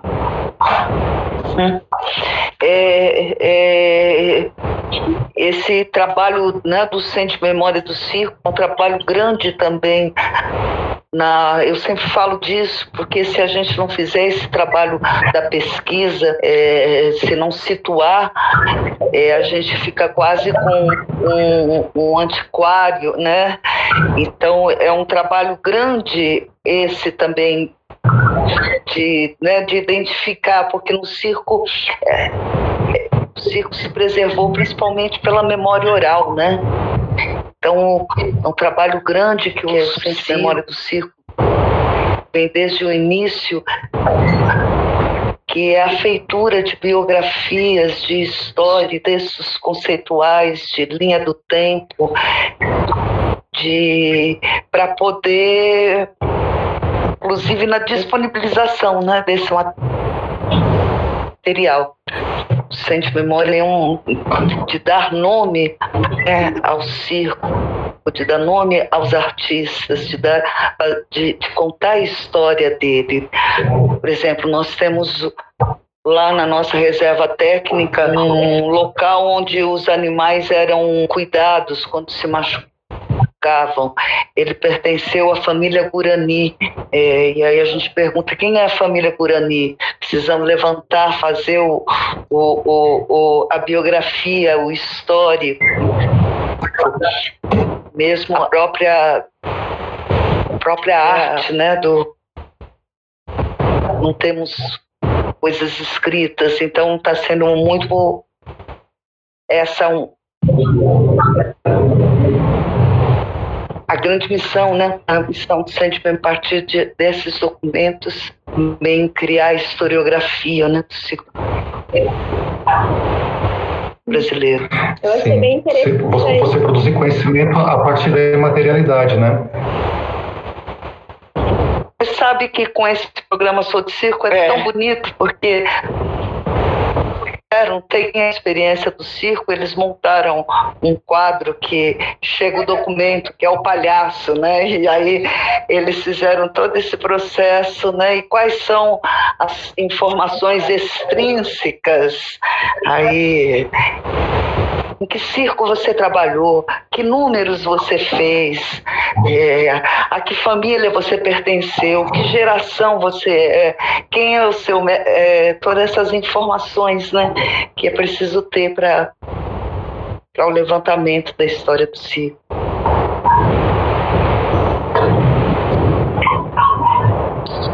Bom. Tem mais uma pergunta da Camila. É. Ela gostaria de mais referências sobre os conceitos de museologia, arquivologia e biblioteconomia. é, onde podemos Sim. mais sobre? Sim, vamos. O Adalto ainda está aí. Vamos é, é, é, até o, o o Maurício ele teve até um quadro bem didático, né? As especificidades do, do arquivo, da biblioteca né? e do museu é, eu queria, bem oportuna pergunta da Camila. Aliás, precisa, preciso agradecer a Camila que há anos vem, vem conduzindo, lutando pelo acervo, dando do acervo. Ela deveria estar aqui também, mas tem problema de internet, não conseguiu. É, mas queria que o Maurício e o Adalto. Adalto tentasse falar essas especificidades, né? Essa, responder essa pergunta. É, eu, eu, queria sugerir, é, a quem estiver interessado, eu acho que tem duas publicações muito didáticas. Claro, o meu olhar é sempre a parte da museologia, né? Acho que a Adalto também pode, pode depois complementar e trazer outros elementos, mas duas literaturas que eu acho que são fácil acesso e muito didáticas. Primeiro é esse pequeno dicionário, não sei se eu consigo mostrar para vocês, chamado é, Conceitos-Chave de Museologia. É um dicionário com terminologias é, da área de museologia, né? Então, a, da nossa área, o que, o, que a gente entende como catalogação, como documentação, exposição, acervo, o que, que é museologia, o que, que é museu, né? Uh, entender que a museologia não é apenas a ciência de estudo dos museus, né, mas é uma coisa mais ampla. Então, é uma, é, é uma, é uma publicação mais de cunho terminológico. Né? E uma outra publicação que eu até basei para fazer a apresentação, é esse da professora Ana Maria Camargo e da Silvana Goulart, uh, chamado Centros de Memória. Centros de Memória. É uma proposta de definição. Foi lançado pela editora do SESC e, uh, obviamente, que ele aprofunda a questão dos centros de memória, sua atuação e esse hibridismo dos centros de memória com relação à arquivologia, biblioteconomia e museologia, mas tem um capítulo, o primeiro capítulo, que fala que, que aborda justamente essa diferenciação que eu falei de forma muito resumida na apresentação, né? O que que difere e o que que une essas três áreas do conhecimento. Bom, é, eu posso aqui, eu posso passar para eu gostaria de é, indicar uma publicação que lançamos, que é praticamente a única que tem língua portuguesa, que diz respeito à arquivística audiovisual, do, do, do doutor Ryan Monson, que é um australiano é, especialista, diretor do Arquivo Nacional Austrália. É, essa publicação é muito importante, por quê? Porque a gente percebe que existe falta, é, é, é uma lacuna de técnicas de arquivo para os arquivos audiovisuais, que são muito importantes e que carecem de um tratamento é, especial, sobretudo quando a gente pensa em termos de digitalização. Então, é um manual ele portuguesa, disponibilizado gratuitamente na página da Unesco. Essa é uma publicação que eu acho muito importante, ela tem uma linguagem bem simples e ela aborda temas relacionados à problemática da crítica dentro do, do, do, dos diversas instituições no mundo, sobretudo quando a gente fala do audiovisual, que hoje em dia está crescendo cada vez mais com, com a da internet. Agora, eu queria falar uma coisa assim, que me ocorreu dessa discussão que a gente teve aqui hoje, é que também pelo tempo que eu tenho conversando com a Verônica, toda vez que a gente se encontra no centro, é que eu percebo, Verônica, que o Centro de Memória do Circo, ele é, antes de tudo, um museu do artista, né? Do artista circense. Todo esse seu trabalho de identificar as pessoas. Isso é maravilhoso essas caracterizações todas, eu acho que eu percebo esse lado humano, esse lado das pessoas. Quem são os artistas do circo? O que eles fazem? É, qual, de que família? De onde, de onde eles vieram? Qual é, qual é a, o que move esses artistas? Isso é muito lindo. Isso é maravilhoso, Verônica. Eu acho que é, é, esse, esse aspecto ele precisa estar o tempo inteiro sendo ressaltado resultado do seu trabalho. Tá? É, lindo isso. Para nós, me chegou na Unesco o trabalho de justamente por ele, né? por, pela pessoa. Né? E, e, e eu gostaria muito que você seguisse essa trajetória e que tenha vida longa o Centro de Memória do Circo. Tá bom? Sim, vida longa o Centro de Memória do Circo. Né, Thaís? Vida longa. Vida longa. Eu, eu, Obrigada, Adalto. Eu queria só complementar essa fala do Adalto, que é super importante de valorizar essa experiência de memória do circo, e porque é, ele justamente, o, o Ser Memória do Circo, ele se utiliza de referências materiais, do acervo e tal, mas o principal aspecto que diferencia e que destaca é justamente a valorização da experiência humana enquanto prática que precisa ser valorizada e preservada. Eu acho que isso que é o principal, é entender o ser humano, o indivíduo, como um ator partícipe e importante nesse processo de valorização da memória. Né? Muito mais do que o objeto, muito mais do que a materialidade, e sim a experiência de vida de cada profissional, de cada artista.